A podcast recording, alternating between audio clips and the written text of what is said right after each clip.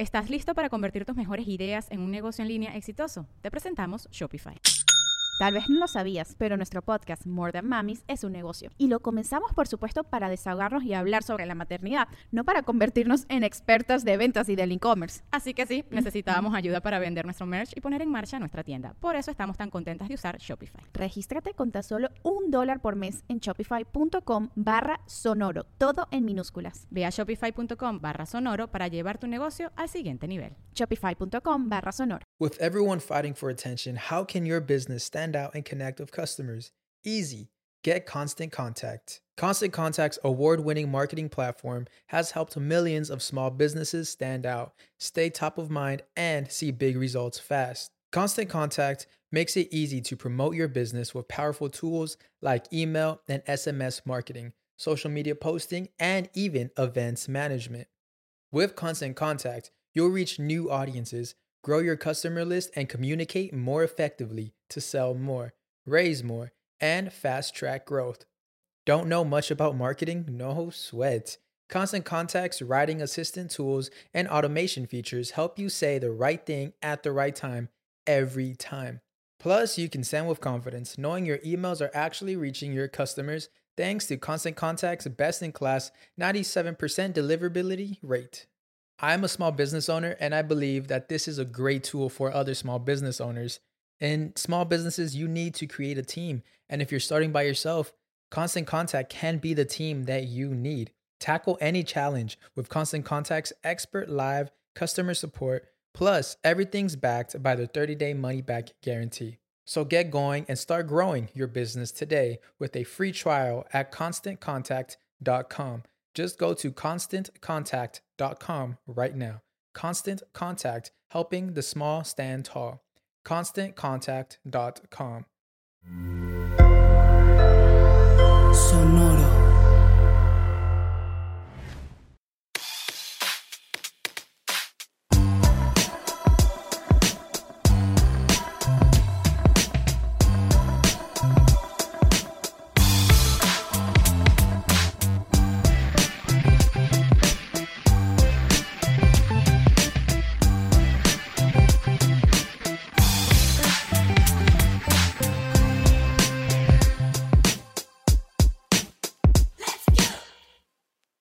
¿Qué tranza raza? Bienvenidos a otro episodio de Músicos de Sillón, el podcast en donde hablamos de música como si supiéramos.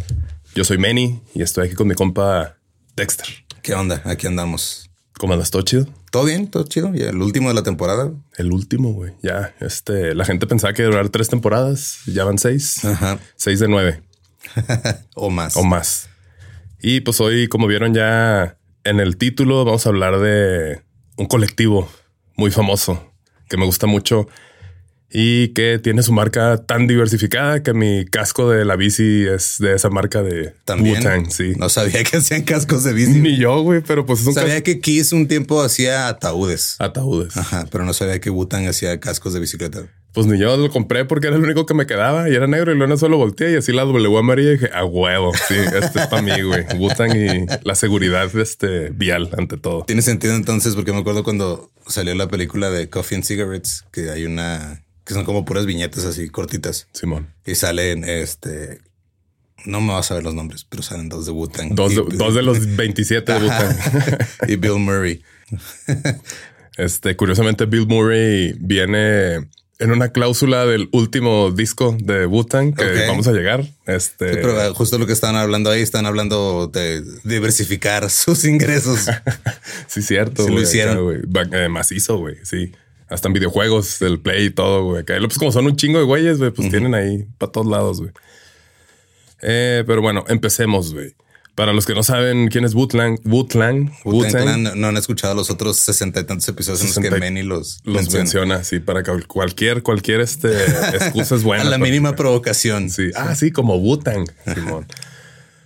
Wu-Tang es, pues es un colectivo más que un grupo, güey. O sea, un colectivo hip hop gringo que salió de Staten Island en Nueva York en el 92. Sus miembros incluyen The RZA, The Jizza, Method Man, Raekwon, Ghostface Killa, Inspector Deck, You Got, Master Killa y este Old Dirty Bastard, pero pues él falleció en el 2004.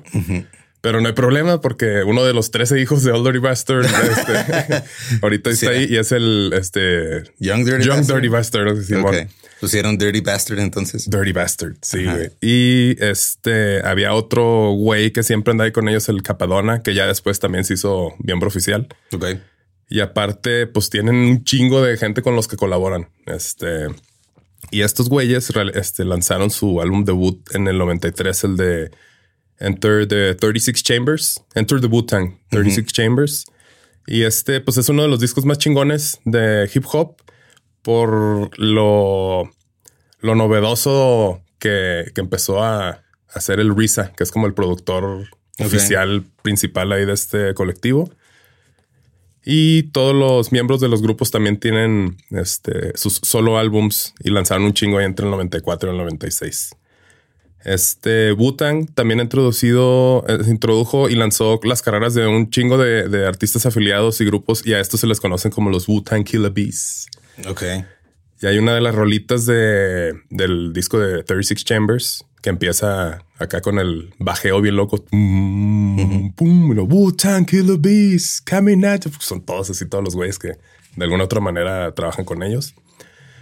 Y en el 2008, este Wu-Tang Clan fue, bueno, es uno de los, de los reporteros de la revista Rolling Stone, Chris X, pues lo nombró así como el mejor grupo de hip hop de todos los tiempos. Este, el mejor grupo de rap.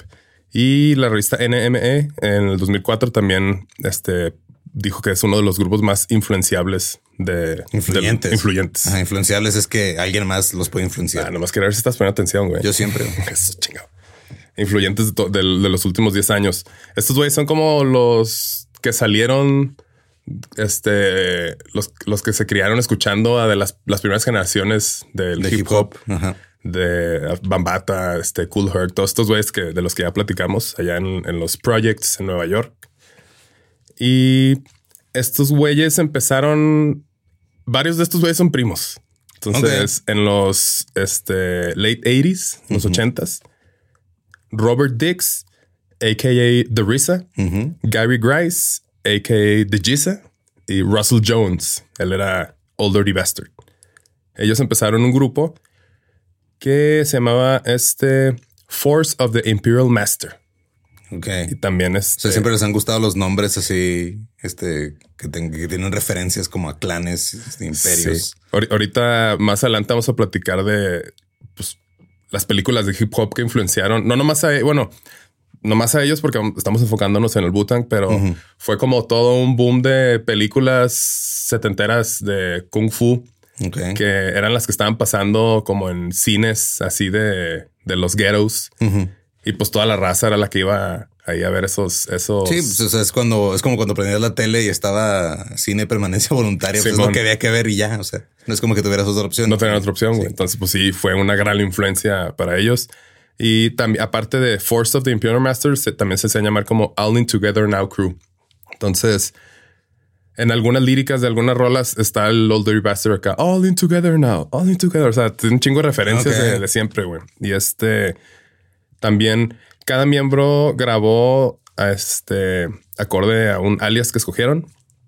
Antes de estos tres güeyes, antes de Wu-Tang, ya tenían sus récords, eh, sus, este, sus deals con discográficos. Este, The Risa antes se llamaba Prince Rakim o The Scientist. Este, The Giza, este, Grice era The Genius y o- ODB antes de ser ODB era The Specialist. Este, este grupo Entonces era el especialista, el genio y, ¿cuál el científico. El científico y el científico, pues sí, es The Risa, es el, es el que armaba todos los beats en su laboratorio de Beats. de Beats. Y este, el grupo no firmó con un, este, una disquera así cabrona, pero pues sí empezaron a hacer ruido y la escena de rap de Nueva York les empezó a poner atención de que ah, estos güeyes traen algo, güey. Porque hay 30 güeyes rapeando juntos en un escenario. No, apenas eran tres. Apenas eran tres. sí. Ok. Porque va a haber 30 güeyes después en un escenario. También algo que les ayudó a la carrera es que el rapero Beast Marquee, que tiene una canción, la de Just a Friend, que esta canción estuvo en el top 40 en varios países y estuvo nombrada este no sé qué tan chido está esto, pero que VH1 tiene una lista de las 100 mejores canciones de hip hop de todos los tiempos y es el número 100. De que apenas alcanzó a meterse ahí. Apenas la libraste. Entonces, un güey que se coló a esa lista ya los empezó a como que a dar credibilidad, street cred, todo. Y ya para el. Eh, yo, el número 100 de la lista. Número- Yo digo que Wu-Tang está chido. Y lo tú, tú qué? Lo, no, pues tú no estás en la lista, güey. Yo sí estoy en la lista, güey. Yo puedo decir. Para el 91, The Genius y Priest Rakim eh, firmaron con labels separados. Y The Genius lanzó Words from The Genius en el 91 y en Cold Chillin' Records. Y Prince Rakim sal- sa- sacó Oh, I Love You Rakim en Tommy Boy Records. Para los que no han visto, hay una serie en Hulu que se la recomiendo mucho, que es Wu-Tang, An American Saga. Ajá. Son como tres temporadas. Y pues es una versión ya dramatizada de toda la historia de estos güeyes. Y está bien chido, güey, porque pues eran, este, varios de ellos estaban como en, en- en pandillas rivales, güey. Entonces, lo- como que los juntó, güey. Pues era pura raza que andaba en el business, ¿no? En el hustle para salir adelante. Y hay una parte en la que sale este cuando, cuando saca el single de I Love You Rakim. Y pues sí está más como más RB, más popero, más digerible, güey. Y así este, pues nada que ver con The Menos en tu cara, como Simón. después.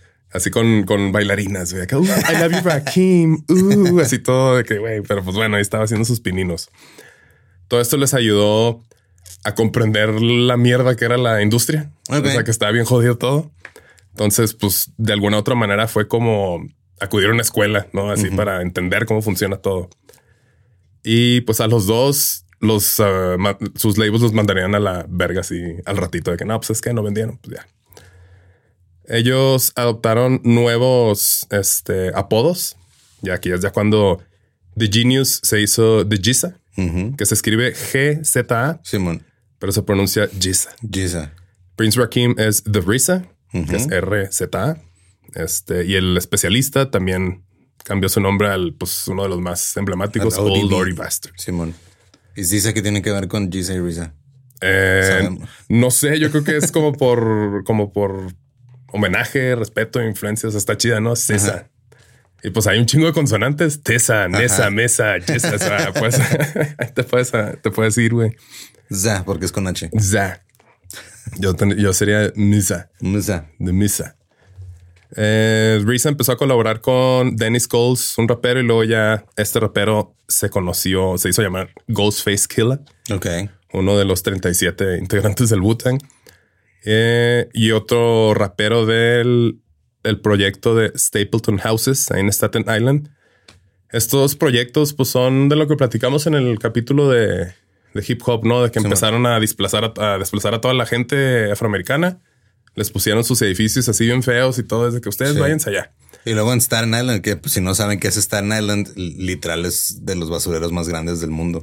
O sea, literal ahí está cerquita de Nueva York, Simón. pero ahí es donde Nueva York manda toda su basura. Es un La isla de la basura. sí. De ahí es Pete Davidson, eso no tiene que ver con la basura, pero de ahí es Pete Davidson.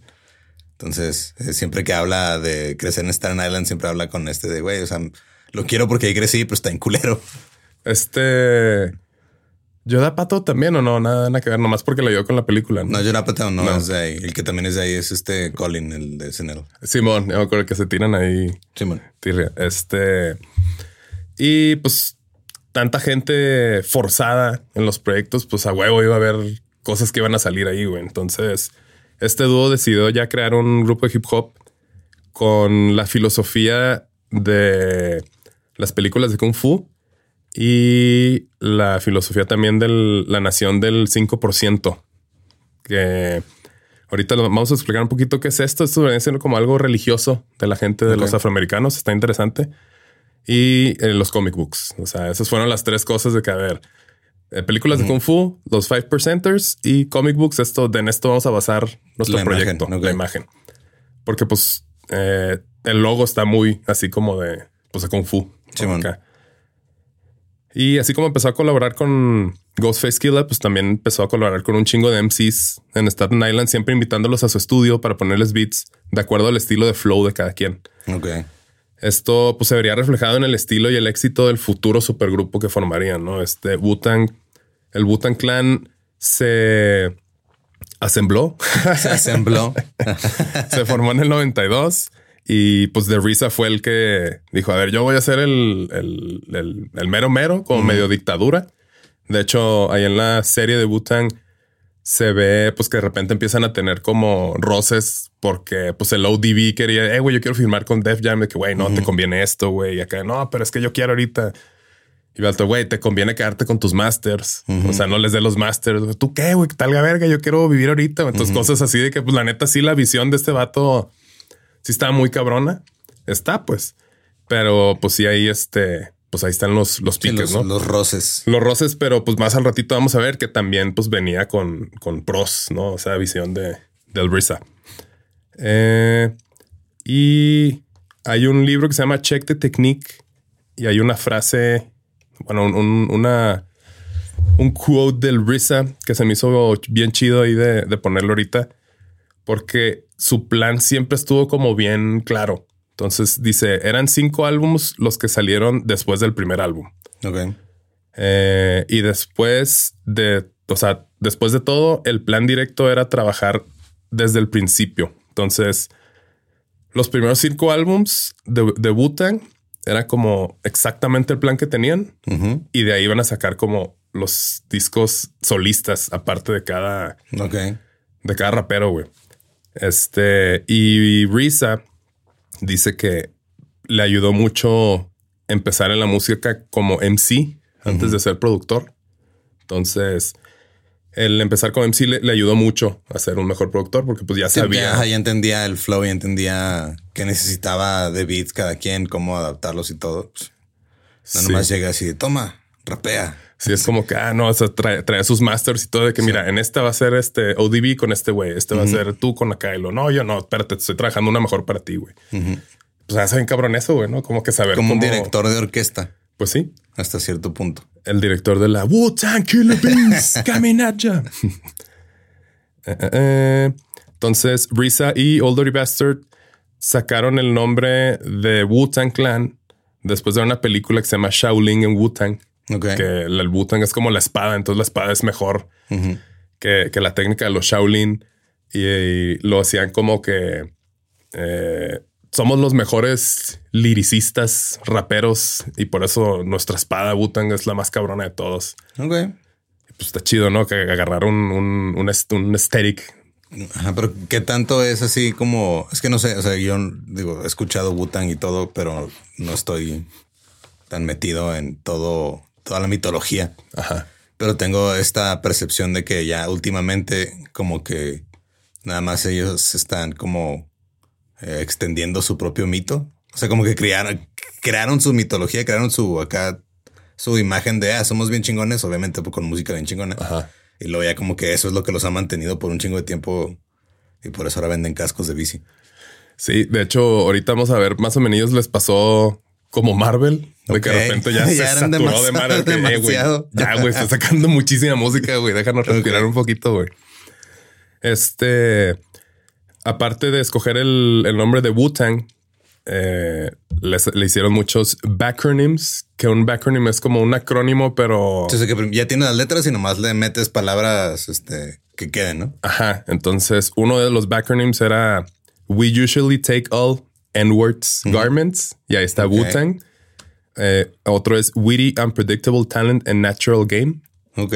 Y el otro es Wisdom of the Universe and the Truth of Allah. eh, for the Nation of the Gods. Entonces, Ok. pues es jugar. Digo, son, son raperos, son flows, van a sacar los Van a jugar con el quieran. lenguaje que quieran. Este. Vamos a la etapa de Enter the Wu-Tang, 36 Chambers, que fue 92-96. Fue como la primera etapa de estos güeyes. Que pues realmente es la etapa que más escucho yo. O sea, lo hemos visto como episodios como con Korn. ¿verdad? que pues cada quien decide lo que le gusta. Hasta dónde termina Hasta la dónde carrera termina. de un artista. Pero pues esto fue, o sea, en el 93 fue cuando empezaron a agarrar ya más punch, ya como Wu-Tang Clan y sacaron independientemente el single de Protect Your Neck, que es pues de los singles más este, pues, más conocidos de estos güeyes. Y esto les ayudó a tener un, este, ya como su fanbase muy underground, pero pues todo mundo los empezaba ya a conocer. Y pues que eso es lo que funciona mucho. O sea, hay un, un, término que es el que le llaman el grassroots, que es como raíz de pasto. O sea, que es cuando empieza algo y empieza a agarrar vuelo por sí solo y primero empieza en el underground y luego ya es como que el mainstream se da cuenta, güey.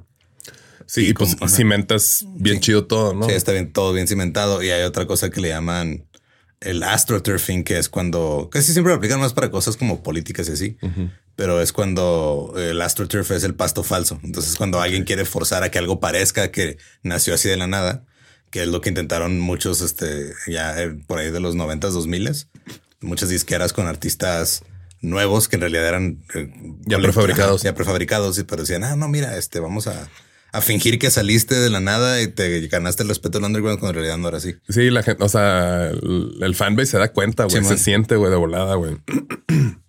Estos güeyes andaban, este, como, ay, güey, como empezaron en el mundo del tráfico de sustancias ilícitas, pues los güeyes ya sabían cómo vender y cómo, cómo funcionaba un business, güey. Como aquí está tu 8 ball y mi demo. De hecho, se me hace bien chido la serie que. Sí, este fúmatelo escuchando el track 3. El, el Risa cuando empieza a armar, porque la primera temporada está chida, porque pues como hasta el episodio a la mitad ya se forma el Wu-Tang, porque pues muchos ni se podían ni ver y este, pues traen tirre y todo el pedo. Entonces empieza a juntar hacia los, a los raperos y a unos güeyes le dice, hey, güey, este, está este proyecto, güey, te quiero. decir, güey, pero yo ni rapeo. Dice, no, pero es bueno para vender. Entonces, ¿qué te parece si tú te encargas de la mercancía? Dije, órale. Y lo tú te vas a encargar de lo ejecutivo y tú acá. Entonces empezó a armar ese grupo que, pues, Butan no nada más eran los, los raperos y el productor. o sea, sí era un equipo de ventas acá y todo. Entonces está, está chido. Andaban, esto, ellos grababan sus cassettes, los repartían andaban haciendo hype y de que llegaban hacia las este, ya escucharon no de Wu-Tang, pero pues eran ellos. Ah, ok, no. Y pues acá armando así todo, güey. Ya con eso, pues cuando iban a buscar a las disqueras, es de que pues ya hicimos la chamba de, de, promoción. De promoción, güey. Entonces, eso también les ayudó un chingo, güey. Aparte que pues traían unos beats así bien matones, bien distintos, güey. Sí, de a partir de, de, que salió ahí Wu-Tang es, es como este cuando Kanye empezó a hacer synths y samples así ya como distintos de que, ah, güey, esto también se puede hacer. Pues estos empezaron a hacer un, sonido como más, más este mugrosón, más sucio, pero, pero más único, más fuerte. Ahorita vamos a hablar un poquito de, de ese sonido. beats chamagosos. Beats chamagosos, güey. Sí, güey. Este. ¿Estás listo para convertir tus mejores ideas en un negocio en línea exitoso? Te presentamos Shopify. Tal vez no lo sabías, pero nuestro podcast More Than Mamis es un negocio y lo empezamos por supuesto para desahogarnos y hablar sobre la maternidad, no para convertirnos en expertas de ventas y del e-commerce. Así que sí, necesitábamos ayuda para vender nuestro merch y poner en marcha nuestra tienda. ¿Y cómo suena con Shopify? Llegó otra venta. Shopify es la plataforma de comercio que está revolucionando millones de negocios en todo el mundo. Ya seas un emprendedor desde tu casa o desde donde sea, Shopify es la única herramienta que necesitas para iniciar, administrar y hacer crecer tu negocio sin dificultades. Con Shopify puedo gestionar pedidos, envíos y pagos desde cualquier lugar, brindándote toda la información y estadísticas de tus ventas al detalle. Regístrate para un periodo de prueba con tan solo un dólar al mes en shopify.com barra sonoro, todo en minúsculas Ve a shopify.com barra sonoro para llevar tu negocio al siguiente nivel. Shopify.com barra sonoro. Y a ver, nada más voy a checar porque por aquí tenía lo del. ¿Lo de Lo de los 5%ers. Déjalo, lo busco porque se me movió todo ahorita. Pero mira, los 5%ers básicamente dicen que es este, el 10% de la población es la población que controla como que el, el mundo. Ok. Y luego hay un 85% que es el que se está controlando, o sea, el que está dejando controlar. Entonces queda 5%. 5%. Ese 5% es como el resto. Bueno, 5% sabe la verdad y las matemáticas divinas y todo. Y es su responsabilidad enseñarle al 85% la, la verdadera La verdadera verdad. La verdadera verdad La realidad de, de que de lo real. de supuestamente los, o sea, los afroamericanos son los real, los, los, los buenos, pues, los que. Dios los puso aquí. Ellos son los, lo- los dioses y a las mujeres les dicen las earths, o sea, las, las, las tierras, el planeta. Ellos son los dioses y es como esta onda de tú tienes el poder de hacer lo que tú quieras, como este pedo de, Black Power, porque pues tantos años de opresión y todo, todo lo que pasaron es como que no, pero tenemos que poner las pilas. Y es como, pues sí, o sea, que tú tienes el poder de hacer todo lo que tú quieras, tienes el poder de, de, de Alá. Entonces muchos se cambian el nombre, es como medio musulmán, como que no, acá entonces está, está interesante, pues es una religión que salió de, pues de la opresión y de tanto dolor que pasaron estos güeyes. Y mm, mm, a ver, aquí estamos. Ajá. Eh, Protect Your Neck y batallaron para encontrar un, un label que los firmara porque, Sí, porque se les acababa la tinta para imprimir tantos pinches nombres. sí, pero aparte lo que ellos querían es de que, a ver, vas a firmar a Wu-Tang Clan, pero de todas maneras, cada miembro tiene el derecho de firmar Sí, este individual. record deals individuales con otras disqueras. Entonces todos eran de que eso no, no pues, les espérate, güey, no, güey. Eso no les gusta a las disqueras. Sí, que no, no, no, todo es mío. Y pues hasta que ¿Cómo que no puedo ser dueño de, de como persona? de todo. Entonces, Loud RCA apenas son los que dijeron, Simón, órale pues, nosotros. Entonces ya sacaron su debut álbum, el de Enter the Wu-Tang 36 Chambers, en noviembre del 93. Y pues el- la temática del álbum está basada en este, la película esta de Sheldon con Wu-Tang. Y el, el álbum está dividido como en secciones. Esta película de 36 Chambers, Chambers es pues el camino del héroe. Es un, un- un monje Shaolin que llega, o sea, no lo he visto, pero pues bien resumen. Eh, y son como pues las 36 cámaras en donde cada una es una prueba. Entonces, el, en- se ve que cuando todos los demás monjes están durmiendo, él está practicando y logra, Logra, este, pasar ok. las pruebas y todo el pedo. Y hay unos movimientos muy locos de las películas de Kung Fu que le impactó tanto a la comunidad afroamericana que los empezaron a replicar en el breakdance. Entonces, Ah, cabrón, no, qué, qué chido. el Kung Fu pues influenció, las películas de Kung Fu influenciaron al, breakdance y salen ahí los videos y están las similitudes de que a la verga, pues es eso. güey. Qué chingón. Este, el álbum recibió buenas críticas. Hasta la fecha es considerado como uno de los mejores álbumes de hip hop y estoy de acuerdo en eso. Y el éxito de este álbum los estableció ya como, pues como un grupo creativo y una fuerza de influencia en los noventas. Y ya les, les permitió negociar a cada miembro individualmente sus, sus contratos ya como solistas. Ok. Entonces, Digo, también esa parte está chido por parte del colectivo. O sea, que te digan, eh, güey, pues ah, si sale otra cosa, pues está bien. Simón, Porque también pudo haber dicho Risa o quien estuviera ahí calmando de, no, güey, o sea, yo voy a controlar también Todo. todo. O sea, no nada más lo que pasa en Butang, también lo que pasa después. Simón. Una cosa es que te diga, eh, güey, no te conviene hacer esto, pero otra cosa es que te diga, no, güey, no, de plano No lo vas a no hacer. lo vas a hacer. Este, Reese hablaba como, bueno, el, el modelo este de, negocio un poco ortodoxo decía, reinventamos la manera en que el, el hip hop estaba estructurado. Y lo que me refiero con esto es de que tienes un grupo que está firmado con una disquera, pero la infraestructura de nuestros tratos era como ninguna otra, porque todavía podemos negociar cada, en cada disquera que quisiéramos. Dice Method Man se fue con Def Jam, Raekwon se fue con Loud, Ghostface Killer se fue con Sony, Jesus se fue con Geffen Records. Entonces, pues sí es algo pues que nunca había pasado. Entonces sí está muy chingón eso. Este, todos estos labels también este, pusieron Razor Sharp Records en los créditos y este Wu-Tang ya estaba, ya era como un movimiento financiero de pues ya de diversificar sus, sus assets, ¿no? eh, Como claro. dijo Bill Murray. Gotta diversify your bonds. Risa era el productor principal para la primera ola como de, de los álbums de solos de los artistas. Porque pues ya después sí tuvo que traer gente que le ayudara. Sí, que ya era también es de, oye, tienes que producir tres discos. ¿Cuándo? Esta semana. Fuck. Este, los primeros él los produjo en su estudio, en su, en su basement, ahí en Staten Island, en la isla de la basura. Noviembre del 94. Eh, Method Man sacó su álbum debut Tikal, que está muy bueno también.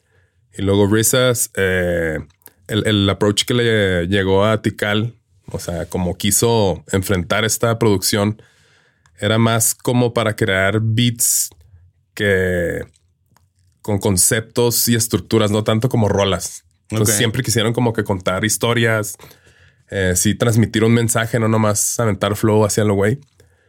Eh, la canción de All I Need del álbum de Tikal ganó el este, mejor performance de rap mm, por un dúo en el 95 en los Grammys. Ok, nice. Y luego el álbum debut de Old Dirty Bastards, que también es uno de los mejores. Yo creo se siente hasta como extensión de, de Wu-Tang, porque pues fue de los que empezó ahí con sus primos. Y se llama Return to, to the 36 Chambers, The Dirty Version. Salió en marzo del 95.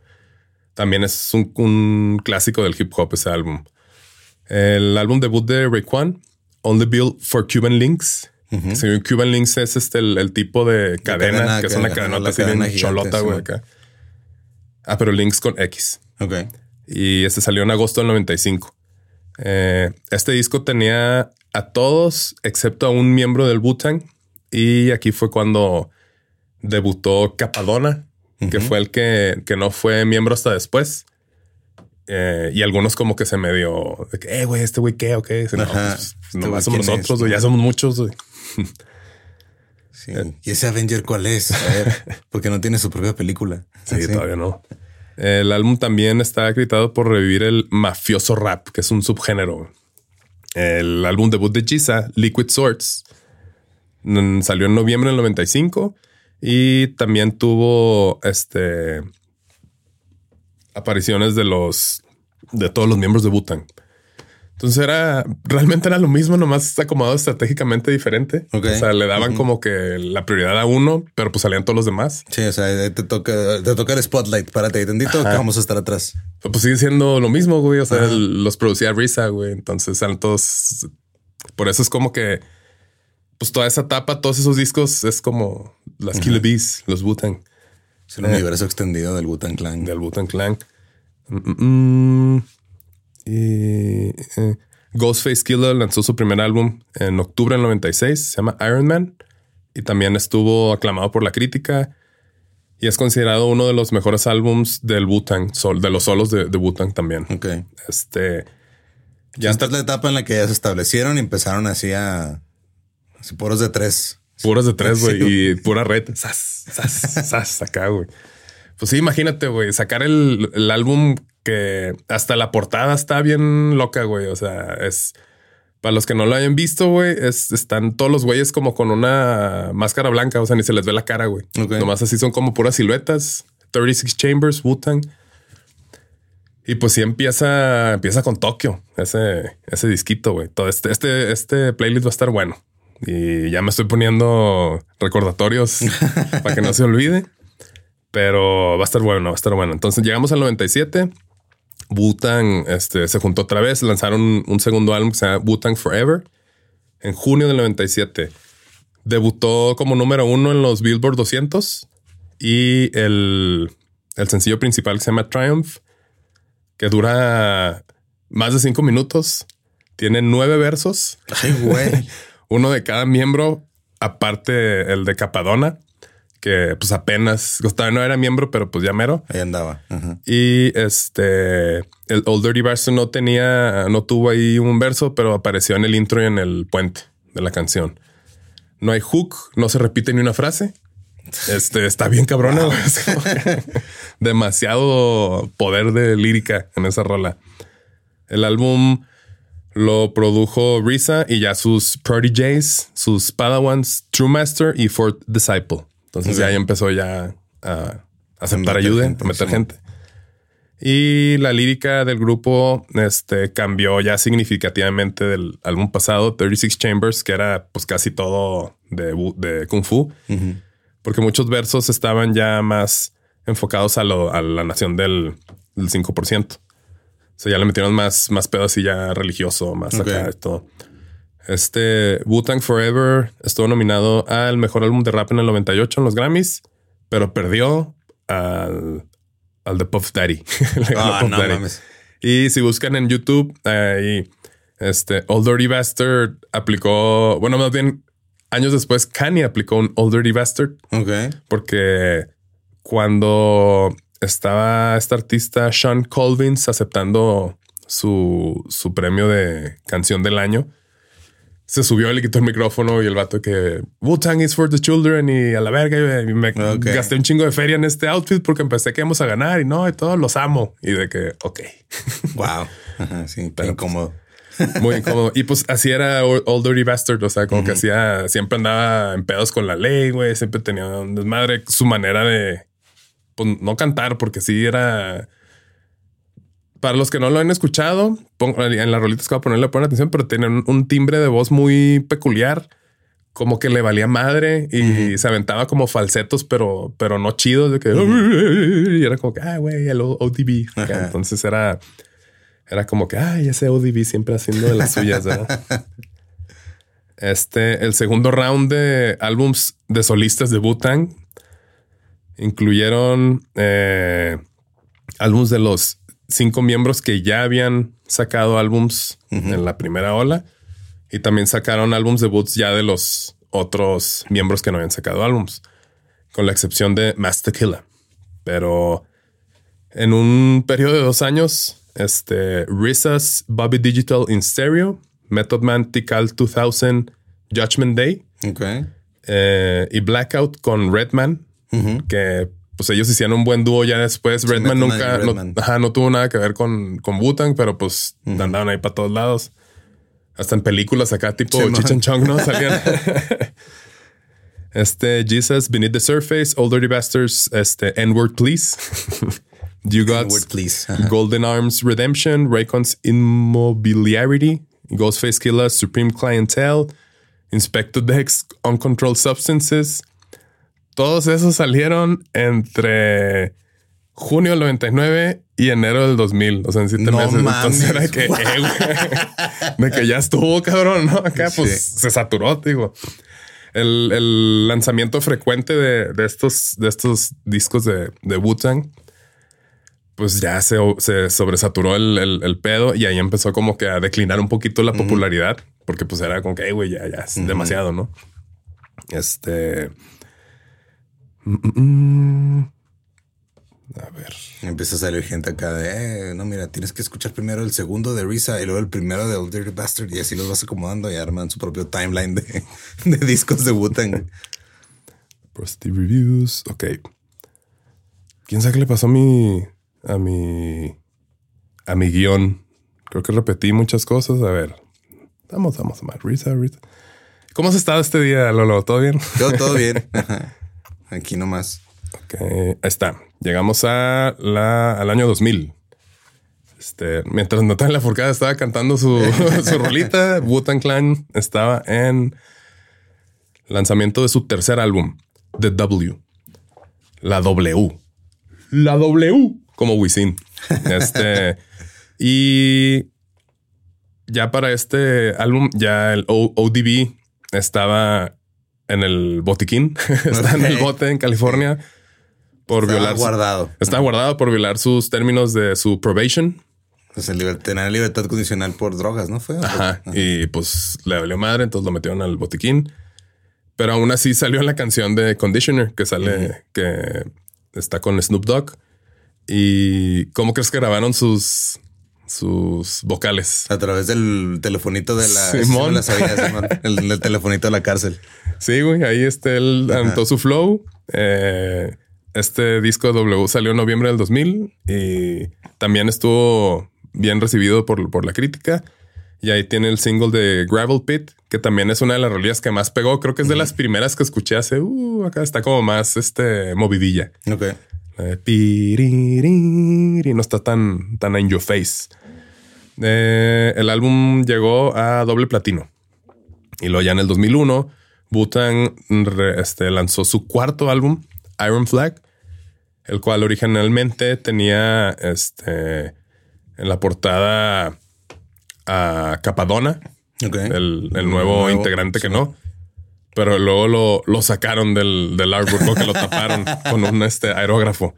Y estuvo, o sea, no salió, no, como que quitaron todo lo que él Le había grabado. ahí grabado, pues quién sabe. Lo cortaron del álbum. Y se supone que esto a lo mejor fue por las tensiones que tenía el grupo cuando les, les dijo que este. Bueno, el manager de Capadona le dijo que pudo haber sido un informa- un, este, un snitch de la policía. Entonces, como que, que ah, era no, pues, informante el era güey. informante. Entonces ahí se ah, no, pues a la verga. Este, esta revelación también, pues, llevó a que es- despidieran al, al- al manager de este güey. Eh, pero pues Capadona continuó colaborando y en tour con estos chavos durante varios años. Old Dirty Bastard, que pues su carrera estuvo muy, muy, muy completa. Siempre andaba en pedos con la ley y como que le gustaba que eso porque estaba bien publicitado todo eso. Era como Sí, que, ah, estaba, o sea, estaba viviendo en, en- o sea, estaba viviendo lo que cantaba. Simón, sí, sí, sí. Este necesitaba, pues necesitaba vivencias para escribir nomás lo que le estaba pasando. También mínimo no es hipócrita, güey. Eso sí. Wu-Tang is for, for the children. Este lo arrestaron varias veces por felonías, incluido asalto. Este shoplifting, que sería robar en tiendas. Robar en tiendas, porque no hay una traducción así de una palabra así directa, ¿no? En español. Creo que no. Robo, sí, robo en tiendas. Este traía este como Kevlar y este body armor acá así después de, de que lo le, le- le dijeron que después de, de que lo, lo agarraran como una felonía por posesión de cocaína y pues faltó a un chingo de citas en, En la en la corte. Ok. En abril 2001 lo sentenciaron de dos a cuatro años en prisión. Cuando lo, lo sacaron de la prisión, ya fue cuando firmó un contrato este, millonario con Rockefeller Records. Y Rockefeller es la de Jay-Z. Simón.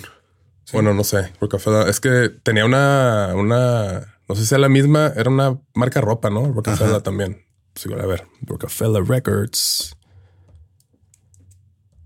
Sino que es como juego de palabras entre Rockefeller, el apellido de los y Rockefeller de roquea a un vato. Simón, este Sean J.C. Carter.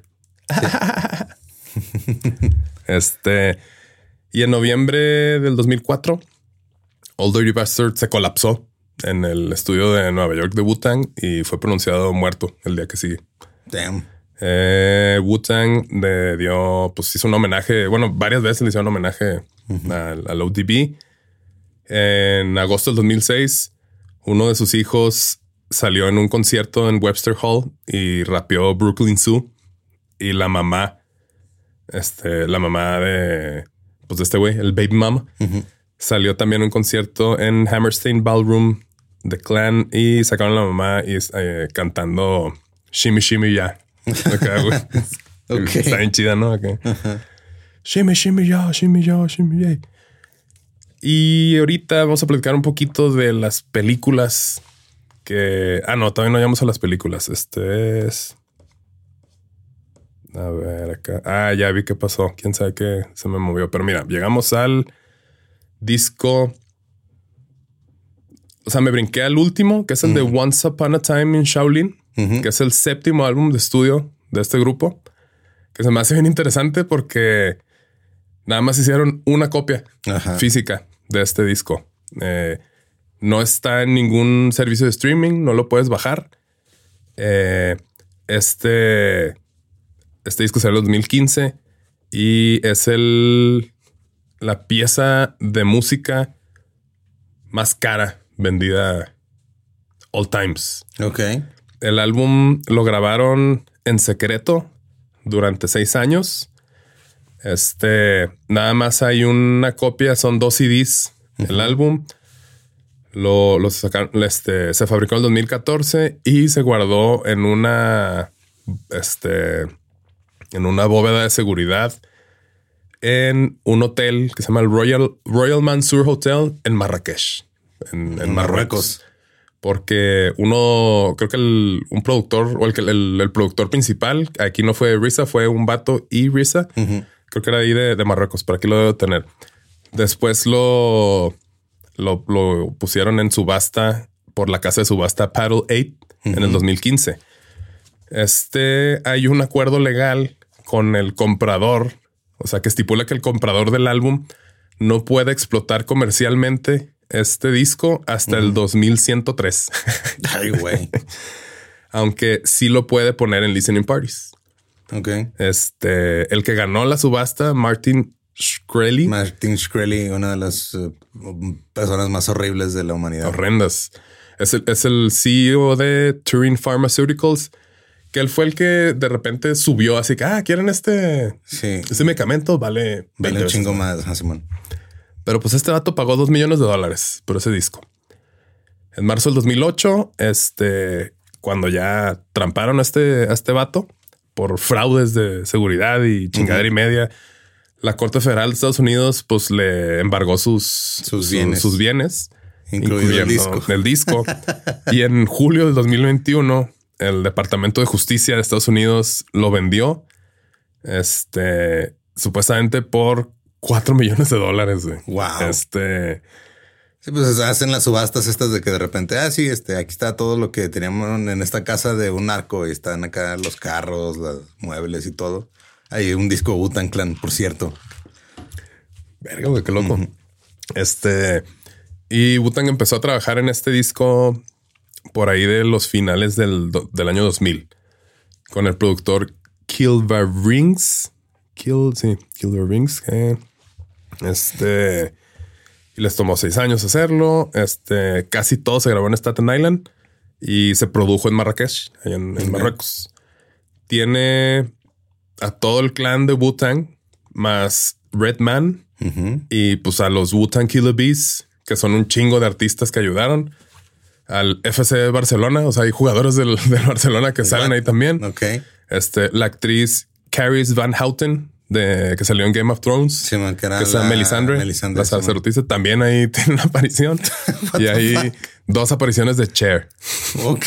Eh, este, esta obra, este álbum estuvo inspirado como en el patronaje de la era del Renacimiento. O sea, si tiene unas, unas artes así muy, muy locochonas. El productor este Kilverings decidió crear este álbum como un objeto de arte.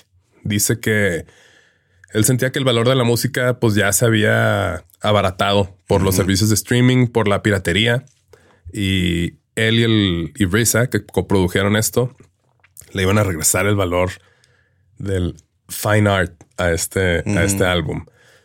La, y hay una cosa que dice Stat, dice la música, la industria de la música está en crisis, el valor intrínseco de la música se redujo a cero. Este, el arte contemporáneo vale millones de dólares por su exclusividad. Entonces, adoptando un estilo renacentista de 400 años, como ese approach a la música, eh, como en la época de, de las tortugas ninja, eh, ellos iban a ofrecer como un commodity de arte con un valor pues, similar a una trayectoria, creado algo, una mamada que así que vea, digo, está chido, ¿no? Acá Está pues, chido el concepto, pero luego lo compró un pendejo al cual se lo quitó el gobierno, güey. Pues es que sí, o sea, ya está chido crear una obra muy así, güey, pero ya cuando, o sea, Sí. involucra muchísimo dinero, güey, pues ya ahí se mancha y es lo mismo de, No que Butan era for the children. pues for the rich children acá. Eh, el álbum estaba, o sea, el, el- el case del álbum es una caja eh, de plata incrustada con joyas y con un sello de cera de Wu-Tang con este pedazos de, de piel, así de leather bound liner, ¿no? o sea, así algo muy, muy mamón acá, así. Y un dato curioso es que en marzo del 2015 el, el- el disco estuvo detenido en el aeropuerto de JFK por tres horas. Porque Lo pues, interrogaron, estaba así en un cuartito, güey, con agentes del TSA alrededor. pues acá. más o menos, o sea, los, los de Border Control y todo estaban tratando de averiguar qué había en la caja. Hay dos millones de hip hop Sí, dos aquí. millones de hip hop. Sí. Ya en marzo del 2015, este Wu-Tang exhibió este álbum solo una vez a un público de 150 colectores de arte, este dealers de arte y críticos en Queens, Nueva York. Y la raza que fue, eh, las, o sea, la revisaron bien cabrón para ver si no traían algún Sí, para, para que no fueran a grabar. nada. sí, güey. Este, y soltaron, bueno, pusieron 13 minutos del álbum para el público, nada más.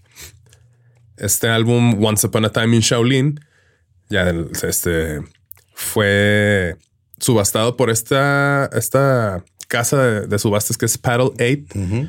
que ellos han subastado obras de artistas como Damien Hirst, Julian Campbell, Jeff Koons. O sea, pues es de arte. Y aquí está, mira, el, el, el acuerdo legal es de que 88 años tenían que pasar hasta que ya lo explotaran comercialmente. Comercialmente. Que es lo que la fecha que vimos ahorita. Y, pero dice, sí se podía lanzar. O sea, si lo compras, tienes que esperarte hasta el 2103 para venderlo y explotarlo. O lo que sí puedes hacer es lanzarlo gratis Ok. o ponerlo en listening parties. Que obviamente no lo van a hacer, ¿no? Porque, güey, costó tanto, güey. pero ahí está como que la cláusula de que, pues, si quieres sacarlo de a free, Pero ya, o sea, ¿quién, ¿sabemos quién lo compró después de que lo policía lo tenía o no? Ah, sabe? no, mi investigación no llegó a tanto. Ahí se las debo acá, pero voy a- checar.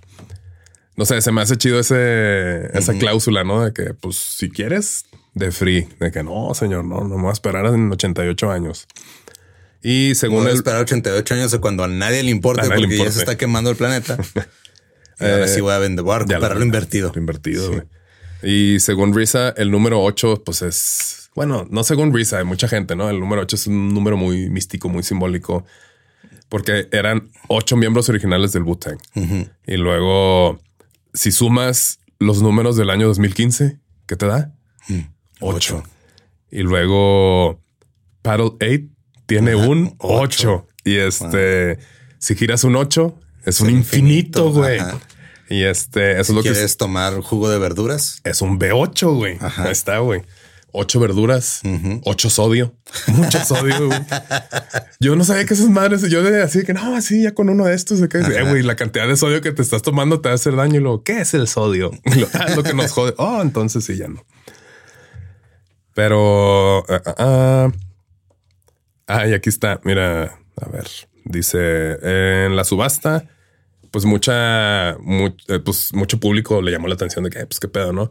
Entonces empezó un rumor sin fundamentos que se, se empezó a hacer viral en línea que se supone que la, la, o sea, cuando lo compras en el agreement, dice que, dice, si los miembros del Wu-Tang o el actor Bill Murray pueden, dice, would be allowed, dice, lo- los pueden, les dan una chance de robar el, el, el álbum si es un, un, un heist, así como un, un atraco. como- Ahí sí se puede.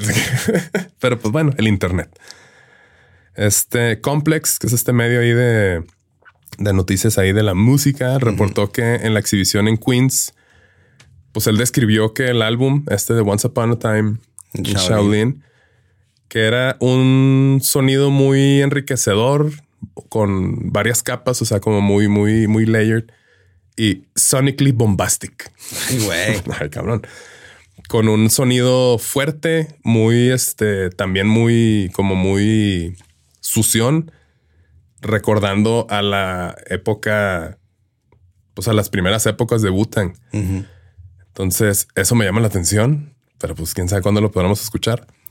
Eh, No Y- sé, o sea, creo que hay que hacernos a la idea de que nunca la vamos a escuchar, güey. pues quién sabe, güey, no sabemos hasta dónde puede llegar este músicos de sillón. Imagínate, músicos de sillón compra por 6 millones de dólares. Ajá. y luego ya quiebra sin contexto. Por la decisión más este ahuevada de Manny de acá. Sí. No, cómprenlo, cómprenlo, cómprenlo, no va a funcionar. Pero no lo podemos vender, no pasa nada, mira. Cómprenlo, es para los niños. este y dice, empieza con un como con sonido de, lluvia y truenos. Yo no sé si acá como Riders on the Storm. Y luego sale este Raycon, empieza con el primer verso. Y luego que otros sonidos trae que sirenas, aplausos del público, un este, un beat de, de percusión de como de una banda así de, de colegial. Y Cher aparece dos veces. Dos veces. Este, la actriz y cantante. Y cierra el álbum con las siguientes palabras. Wooten Baby, they rock the world. Ay, güey. Dos millones de dólares para escuchar eso. Este. Ahora mi pregunta es cómo se sentirán todos los miembros o toda la gente que participó así de, güey, le metimos un chingo de jale a esto y nadie lo va a escuchar nunca. Pues es que yo creo que es más bien como ya como Porque, mamada de, una exhibición de arte. Güey, han sacado como 753 discos, güey. como, que llegó otro más. Ok. Dudo que, o sea, si lo hubieran sacado así como otro disco más sin esto, pues hubiera pasado a lo mejor así como desapercibido. Eh, vamos a hacer una recapitulación de los eh, los raperos del Butan. Quiero ver si puedes nombrar, a ver, a ver cuántos puedes nombrar. Aquí los tengo enfrente de mí. Por favor, Lolo, empieza. A ver, Risa, Jisa, Ghostface Killa, Raekwon, Method Man, Old Dirty Bastard, Capadona, uh, Está bien, Inspector Deck, You Got Master Killer, Raekwon. O sea, sí. muy bien, muy bien.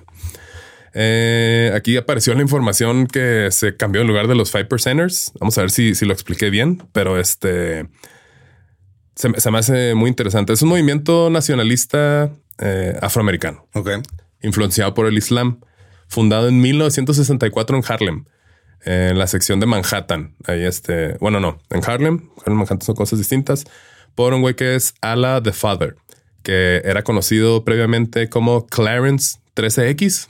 Como que los, los del Islam se ponen nombres y pues ya es que Malcolm X acá. His real name's his real name's He's not a gangster. His name is Clarence. Clarence. Clarence Edward Smith. Ok. Este, bueno, era Clarence Edward, Edward Smith y luego Clarence 13X y luego Allah the Father. Allah el Padre. Ok. Eh, los miembros del grupo se hacen llamar a sí mismos como los el 5% de Que se refiere al concepto de que ahí, va, mira, el 10% de la gente del mundo son los elites, los perrones y sus agentes. Entonces, ellos saben la, la, verdad de la existencia y deciden tenerlas, tenerla oculta del 85% del mundo para que se quede en, en ignorancia, en ignorancia eh, bajo el control de esos 10%, ¿no? Entonces, el 5% que resta son los que saben la verdad también y están determinados a llevar la luz y la información al otro 85%. Lo expliqué bien. La nación de los dioses y las tierras, The Nation of Gods and Earths. Ellos este, enseñan el, el credo de este, ya se fue. De que los afroamericanos son, es como la, las, son las personas originarias del planeta Tierra. Entonces, por eso son los, los padres y las madres de Gods and Earths. Y pues tiene sentido, güey. O sea, toda la civilización viene de África, güey. Entonces, o sea, lo que nos enseñaron en la escuela y todo, o sea, la música, todo viene de allá. Y estos güeyes les enseñan las Supreme Mathematics, las matemáticas supremas y el alfabeto supremo que es una, son, es una serie de principios que fueron creados por el padre Alá y es la llave para entender la relación de la humanidad con el universo. Ok, todo bien, pero cuando nomás hay un güey que es el que tiene las respuestas, ya yo ahí me desconecto. Ah, pero o sea, o sea, este güey fue como el que tiene las respuestas, pero él empezó a enseñar. Entonces el, el, el peor del, del 5% es enseñar. O sea, ajá, pues sí, así empiezan los cultos. Bueno, tienes razón. Pero pues no, todo lo, no todos los cultos sacan un colectivo hip hop así, güey. Eso sí, es verdad. Yo este sí me iría a 5%, aunque no soy afroamericano, creo que no me aceptarían, pero bueno. A lo mejor este pudiera ser otro porcentaje. No sé. La nación de los Five Percenters también les enseñan al hombre afroamericano de que él es Dios y que la raza afroamericana viene de una raza de dioses. Ok. Entonces, pues es empoderar a, la raza, pues después de todo lo, jodido, ¿no? Estos son los Five Percenters. Entonces, parte, gran parte de la filosofía de Wu-Tang es, viene de ahí. Y vamos a hablar un poquito de las películas de Kung Fu, que es lo que más influenció a estos güeyes. Hay una entrevista de Risa con Vanity Fair y es donde saqué esta información. Ay, es mucho Wu-Tang. Este.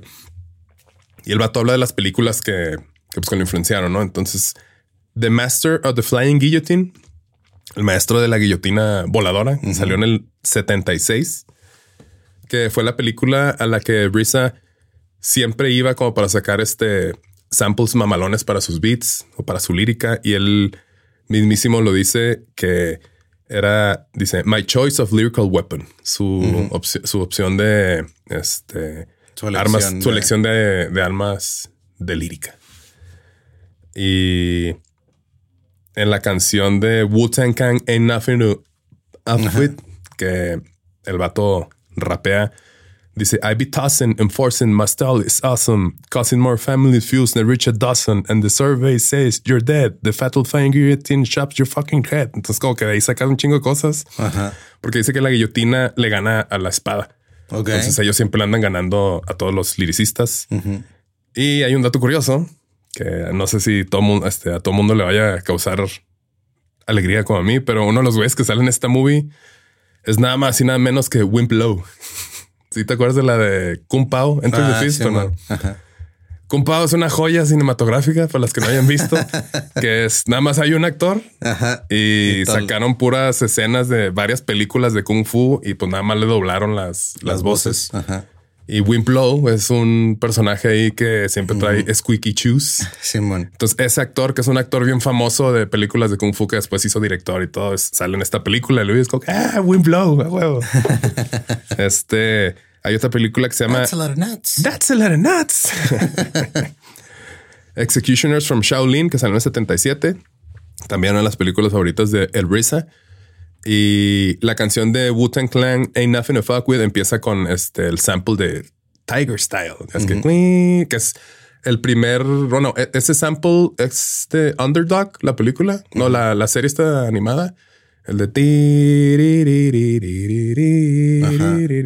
pero empieza con el, Tiger Style, que es un estilo que sale en, la película. Y realmente, pues los inspiró mucho, no solo a ellos, eh, porque en la película de Kill Bill, ¿Se acuerdan del personaje de Pai Mei? Que es este, el maestro que le enseña pues, a, todos y le está enseñando a Uma Thurman. Y es este güey con la barba así, este, canosa, así larga. pues ese mismo personaje, Pai Mei, sale en esta película. Entonces, como Tarantino le hizo el homenaje. Y este. En la película esta de Executioners from Shaolin, sale Pai Mei y está tan cabrón que puede mover su punto débil a donde quiera. Ok. Entonces hay una escena que está peleando así con un güey y así de que el güey le está dando así chingazos y luego una de esas le está pegando así los huevos y lo agarra así ¡ta! y el vato así como que movió los huevos o no sé, y nomás le hace como que ah, no le pasa nada. Y que ah, la verga, güey, qué gato tan cabrón, güey. y The 36 Chamber of Shaolin en el 78. Este, cuando la lanzaron en Estados Unidos, la sacaron bajo el nombre de Master Killer. Entonces, pues de ahí salió uno de los nombres de los, de los, raperos. Y Risa dice que la ha visto más de 200 veces esta película y pues, pues, de, ahí, de ahí se basó casi toda la mitología de, de wu se obsesionó un poquito el compa. Este, y hay una parte que dice uno de los, de los maestros y dice, without wisdom, there is no gain. O sea, sin sabiduría no hay ganancia. Ok. Es una frase muy bonita. Entonces dice que se le quedó como clavada ahí en, el cerebro. Eh, a mí también se me hace una frase muy chida. Y aquí es donde dice el vato que pues varios movimientos de kung fu que el, protagonista practica y realiza durante la película son los que ya empezaron como, bueno, no más de esta película, que se, filtraron al breakdance. Entonces se me hizo muy, muy chingón.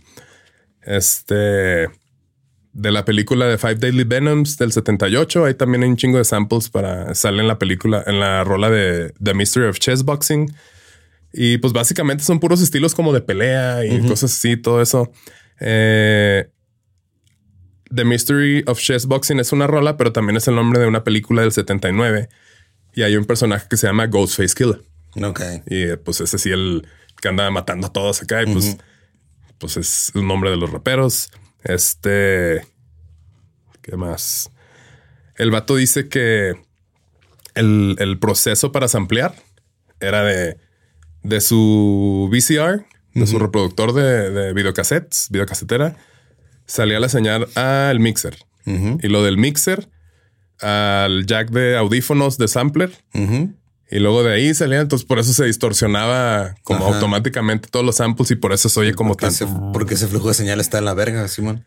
Pero pues era la, la única manera de samplear esas cosas que él quería. Entonces Sí, es, o sea, es- a ver, saca el cable, saca los RCAs de la, del- de, de la videocasetera, ponlos acá, güey, y acá todo puenteado. entonces es esa obsesión con el kung fu y el querer a huevos ampliar eso cuando pues no estaba la tecnología que hay ahorita, güey. Pues es, de ahí salió el icónico sonido Qué chido. de, Simón. de. Sí, pues es lo pues, que platicamos con el Supremo y cuando, o sea, de que el güey decía, ah, yo quería ampliar acá el hielo quebrándose la madre. Y fue, ¿para qué, güey? Estos güeyes Simón. amplían cosas así. Este, y se empezó a hacer viral un pedazo de un podcast en donde sale Method Man hace poquito y está explicando como de dónde sacó su, las ideas para la canción de, de Method Man de 36 Chambers, que es la que empieza E M-E-T-H-O-D, man, M-E-T, que esta rolita sale este es Method Man, Raekwon, Giza, Risa, Ghostface Killer. Son los principales de, de esta rola. El flow que se avienta, pues realmente es como un sampleo de varias rolas. güey. Entonces, hay una canción de los Rolling Stones que es Get Off of My Cloud. Simón. Y lo, hey, you, get off of my cloud. Y así empieza, hey, you, get off my cloud. You don't and you don't know my style. Otra de Helen Notes, la de Method of Modern Love Que es M-E-T-H-O-D of L-O-V-E. Entonces, como que, ah, cabrón, eh, Come Together de los Beatles, porque hay una parte que dice I got that kind of skunk. que Entonces, pues no nomás se samplea para la música, pues se samplea también para. Sí, o sea, agarra los ritmos para, o sea, los, para integrarlos al flow. Qué chido. al flow. Eh, pudiéramos hablar de la discografía de estos güeyes, pero creo que nos tardaríamos otros tres episodios, güey, porque pues viene dividido por discografía de Wu-Tang, de Wu-Tang, este, discografía de, De cada de miembro. Risa, de Jisa, de acá, todos. Entonces, pues toda esa información ahí está. Realmente es demasiado lo que, lo que han sacado estos güeyes. Me tocó la fortuna de verlos no hace mucho en Brooklyn, justo que están festejando los 50 años del hip hop.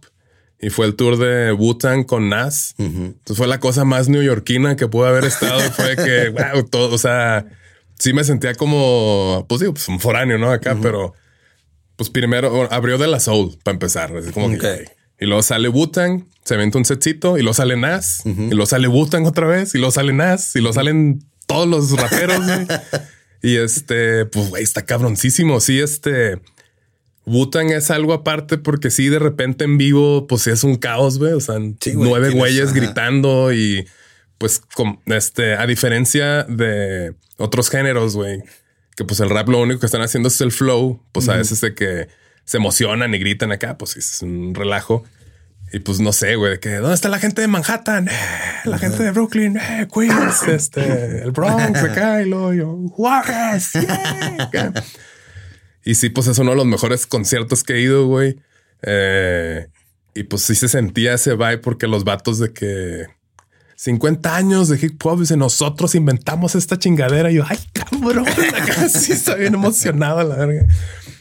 Después pasaron otras cosas, otras cosas que balancearon muy drásticamente mi vida, pero pues así es la vida, ¿no? Acá está chido. Y este, pues disfruté un chingo ese, ese concierto. Eh, este es un, un episodio que ya quería hacer desde hace rato. Simón. Y pues espero disfruten mucho este, este playlist porque pues sí va a estar, va a estar largo. Tenemos, tenemos mucho de donde, de dónde escoger. Y pues bueno, no sé qué más pueda sacar Butang. Yo la neta creo que ahorita ya es más este, pues nostalgia. Porque no, justo sacaron una rolita y pues está a dos triquis, pues así como no sé si pagaría medio millón de dólares como para, para tenerle que tenerla escuche. Entonces, pues no sé, no sé si en algún momento van a filtrar esas rolitas del, del séptimo álbum, güey. No sé, porque pues ya es 2015, güey, pues ya, ya, está viejo. Sí, ya nada más faltan 80 eh, años. 80 años. Y pues no sé, creo que ahí son pocas las rolas de hip hop que sí pueden ser como este timeless, ¿no? Así que dices, porque pues sí hay muchas que si, si no las escuchaste en su época, como que ya, ya, fuera, no está tan fuera del contexto de la época ya no, ya no pega chido. Entonces, pues a lo mejor ya en Todavía faltan unos añitos, ¿no? Para, a ver si nos toca, pues para que puedan sacar el, disco. Sí, güey, 80 años nomás. O sin contexto, ya que sean así súper contexto, güey, pues cómprenlo y láncelo gratis y vas a ver, va a ser un buen move, güey. Hay que hablarlo con Gabe. ¿No? ¿No crees que quiera? No. Bueno, el intento se le, se le, hizo. Eh, pues gracias por acompañarnos en esta temporada, temporada 6. Estamos muy contentos. Estamos muy felices porque ya es fin de semana y nos vamos a divertir. Ajá. Esperen el playlist y como siempre, pues si nos quieren seguir, yo estoy como no soy Manuel. Yo estoy como ningún Eduardo. Estamos en todos lados como músicos de sillón.